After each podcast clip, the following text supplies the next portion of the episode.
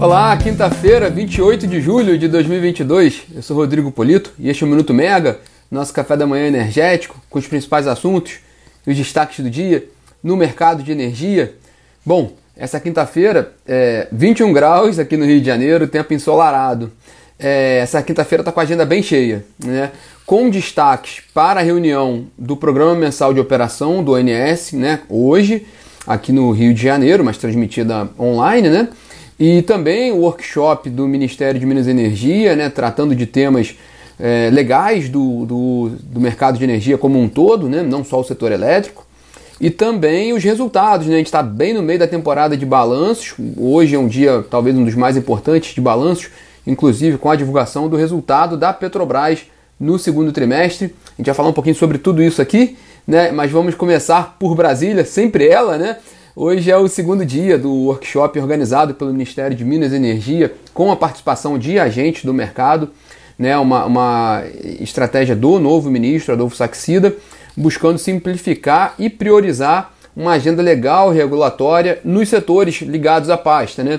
energia elétrica, é, petróleo e gás e mineração. Ontem, né, o, o destaque foi a fala do próprio ministro Saxida na abertura do workshop, dizendo que ele espera ter até 10 de novembro, ou em 10 de novembro, uma lista com 10 projetos de leis para entregar para o novo governo, seja ele qual for. Né? Foi uma frase bem forte dada pelo ministro Adolfo Saxida ontem. Né? É, e aí, em seguida, cada secretaria fez apresentações respectivas sobre suas áreas, na, sobre os principais temas né? É, hoje em discussão nas suas respectivas áreas. É, na avaliação de alguns participantes, reservadamente, né, é, a avaliação deles é que o governo demonstrou uma predisposição ali para atuar no aprimoramento de marcos legais, um reconhecimento de que é necessário melhorar o ambiente regulatório, reduzir burocracia, né, para atrair a maior participação privada. Né. De certa forma, houve uma avaliação de que há um engajamento né, um, do governo nesse sentido. Mas a questão, né, e a maioria deles é cética com relação ao, ao que de fato pode ser, pode render de frutos, né? Pode haver uma produção, de fato, ali, uma definição dessas, desses projetos de lei, mas o que, que de fato viraria lei na prática, ainda há um, um, certo ceticismo nesse sentido, né, por alguns motivos. Né? Primeiro que a chance desses projetos de lei se tornarem leis ainda é muito incerta.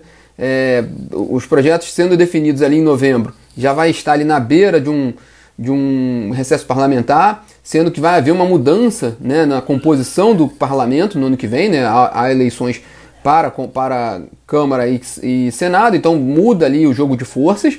Então não há nenhuma garantia do que for aprovado agora, de, do que for definido agora na agenda né, do Ministério de Minas e Energia, de fato vai tramitar e andar no ano que vem. Isso é, é uma incerteza, segundo esses participantes.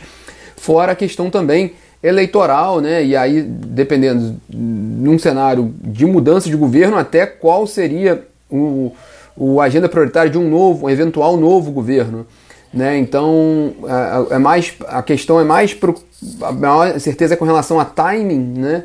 e composição do Congresso do que da intenção de fato do governo atual de fechar uma lista de projetos. Enfim, hoje continua essa, essa, esse workshop, né? E hoje a participação, é, o destaque dessa reunião lá no Ministério de Minas e Energia é a participação dos diretores gerais das agências reguladoras, né, na ANEEL, da ANEEL, da ANP e da Agência Nacional de Mineração, também trazendo, destacando pontos importantes, até porque muitos dos temas prioritários desses três segmentos passa por questões regulatórias hum, a serem decididas no âmbito das agências, né? Então também é uma forma de colocar as agências na discussão ali com o mercado, né? Bom, a gente vai seguir acompanhando esse encontro e trazendo atualizações para vocês, tanto na plataforma quanto no, no aplicativo, né? Mas hoje o dia ainda tem bastante coisa, né?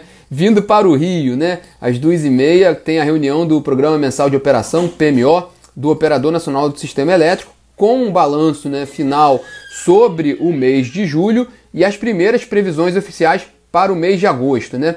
Lembrando que as previsões mais atuais do Operador Nacional do Sistema Elétrico para julho indicam um crescimento da carga de 1,8% em relação ao, a julho do ano passado. e pegando ali o subsistema Sudeste Centro-Oeste, uma previsão de afluências de 65% da média de longo termo e o nível dos reservatórios fechando esse mês de julho em 61% no Sudeste Centro-Oeste. A gente vai ver hoje quais, quais, vai ser, quais, quais vão ser os dados finais do operador para o mês de julho no Sistema Interligado Nacional. Mas vale lembrar que tem uma, tem uma pitada a mais aí agora para o mês de agosto e também para o restante do ano, né? É, é, é, essa série de, corre de correções nas previsões de crescimento do PIB, né, feitas por bancos, entidades internacionais e pelo próprio governo. Né? O Ministério da, da Economia ajustou sua previsão do PIB desse ano de um crescimento de 1,5% para um crescimento de 2%. Então, isso, se, isso tende a se refletir na carga. Então, se a gente pode haver também, se a gente pode ver algum, algum ajuste na carga já para agosto ou para o restante do ano. Lembrando também que, que há, está para sair a segunda revisão quadrimestral né, da carga no, no, nesse ano, que também pode ter algum, alguma influência dessas novas previsões de crescimento econômico. Também qualquer atualização a gente traz para vocês aqui. A reunião do PMO tradicionalmente a gente acompanha muito de perto, então vocês podem seguir conosco na Megawatt tendo essas, essas informações do Operador Nacional do Sistema Elétrico. E no fim do dia, às 17h30, né, às 5h30 da tarde, a gente volta para Brasília, porque tem a tradicional cerimônia do Prêmio Abrad, né, da Associação Brasileira dos Distribuidores de Energia Elétrica, um importante evento já histórico do mercado de distribuição, né, que tem a participação inclusive prevista do ministro de Minas e Energia, Adolfo Saxida, e o evento voltando a ser presencial, né, depois do, do, do, dos momentos mais, mais intensos, ali, mais agudos da pandemia, agora voltando a ser presencial. É presencial, mas vai ter transmissão online pelo YouTube da Abrad para quem não puder estar presente e quiser assistir a cerimônia, né? Bom, indo agora para a agência agenda, perdão, de empresas, né? Também tem bastante coisa, né? Começando agora pelas 10 horas da manhã com, com a teleconferência da IDP Brasil em relação ao segundo trimestre. Né? A IDP Brasil participa agora de encontro às 10 horas da manhã com analistas e investidores sobre os resultados do segundo trimestre e também para comentar planos para o futuro. Né? Lembrando que a companhia reportou ontem à noite seus dados do segundo trimestre com uma alta de 10,6% do lucro né, nesse período em relação ao igual período do ano passado, totalizando agora 381 milhões de reais. E falando em balanços, né, hoje cedo saíram resultados de Shell e Total, né, gigantes petrolíferas europeias, com participação forte aqui no Brasil.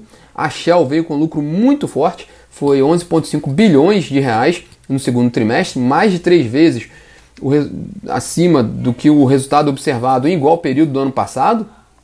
E a Total também, a, a francesa Total, com lucro praticamente o dobro do observado no igual e o do ano passado também, chegando agora na casa de 5,7 bilhões de dólares. E com um destaque interessante no caso da Total, a Total reporta isso no resultado dela, um aumento da produção no Brasil, né? Então, compensando até, ela teve redução de produção em alguns países e a produção brasileira da companhia compensou essa, essa queda em outros países. Então, um resultado muito bom da Total Energies com, com relação ao, à sua atuação no mercado brasileiro, né? E no fim do dia, a Petrobras divulga né, o seu resultado do segundo trimestre, uma, com uma expectativa no mercado de resultado bem robusto, né, na casa dos 40 bilhões de reais, a dependendo da, da, da casa de análise que fez o, o, a projeção, mas esse resultado da Petrobras muito impulsionado pela elevação do preço do petróleo. Né? Se a gente pegar a média do Brent, do petróleo tipo Brent, que é referência para Petrobras no segundo trimestre, esse valor foi, foi da ordem de 112 é, dólares o barril ao longo do, do, do, segundo trimestre. Isso leva o, o, o cerca de 15% acima do que foi a média do primeiro trimestre, por exemplo. Isso leva o, o resultado das petroleiras para um outro, um outro patamar. Né? Ainda sobre Petrobras, vale lembrar que o Conselho da Administração da companhia aprovou ontem uma nova diretriz sobre a política de preços dos combustíveis, né, um tema muito sensível, tanto no mercado quanto na área política. É, pela, por essa nova diretriz, segundo a Petrobras, o Conselho de Administração né, vai supervisionar o trabalho da diretoria, né, mas que, segundo a Petrobras, a diretoria continuará responsável pelas decisões sobre a aplicação dos reajustes. Né? Ela só vai ter que fazer uma, um, um reporte, né, uma atualização para o Conselho trimestralmente sobre o andamento dessa política. Ainda há uma certa incerteza no mercado com relação como vai funcionar isso na prática, né? Mas segundo fontes internas da Petrobras, o, a diretoria vai ser essa questão de, de, se reportar trimestralmente para o conselho, mas que na prática não há uma mudança significativa na definição dos preços dos combustíveis. É, foi mais uma, uma medida do próprio conselho né, para se posicionar sobre esse tema, porque ele estava muito alheio né, às decisões que vinham da diretoria. Né. Sobre a Petrobras ainda, a Petrobras ela assinou também um termo né, de ajustamento de conduta, um TAC, com a Agência Nacional do Petróleo, sobre é, compensação de multas né, relativas a, a, a, metas de conteúdo local. A companhia, nesse, nesse contrato, né, nesse TAC, ela se compromete a investir um bilhão de reais em conteúdo local até o fim de 2026. Bom, para fechar né, o tema de balanços. Ainda saem hoje à noite também, além da Petrobras, é, o resultado da CETEP, da ISA CETEP, transmissora, né, importante no, no, mercado de energia elétrica, e também da Vale, né, da mineradora Vale, uma das principais companhias do Brasil, que é muito atuante no mercado de energia, seja pelo lado do consumo, do consumo livre, pelo, pelo lado da geração. Então também é um importante resultado para se acompanhar hoje no fim do dia. E para quem ficou aqui até o fim do nosso bate-papo, uma informação extra, né? Saiu hoje no Diário Oficial da União o decreto qualificando no âmbito do Programa de Parcerias de Investimentos, o PPI, né, do governo, os leilões de energia nova A-5 e A-6, o, o leilão de reserva de capacidade é, na forma de energia de reserva, que é o leilão da Eletrobras, o leilão previsto na, na Lei 14.182 para contratação compulsória de termoelétricas, esse, é, também foi enquadrado no âmbito do PPI, e o leilão de reserva de capacidade, esse a exemplo do que foi feito aquele no fim, a exemplo daquele que foi feito no fim do ano passado, né? Ele, esse, essa nova edição, que também está prevista para o fim desse ano, esse leilão também está incluído no. foi qualificado ali no âmbito do PPI. Bom, esses são os destaques dessa quinta-feira, quinta-feira recheada de eventos e de, de, de atualizações e informações que vocês podem ir acompanhando conosco tanto no site megawatt.energy quanto no aplicativo. E amanhã está de volta com as atualizações e também com a agenda da sexta-feira. Então tá, pessoal, tenham todos uma ótima quinta-feira e nos vemos amanhã às 9 horas no Instagram. Tchau, tchau.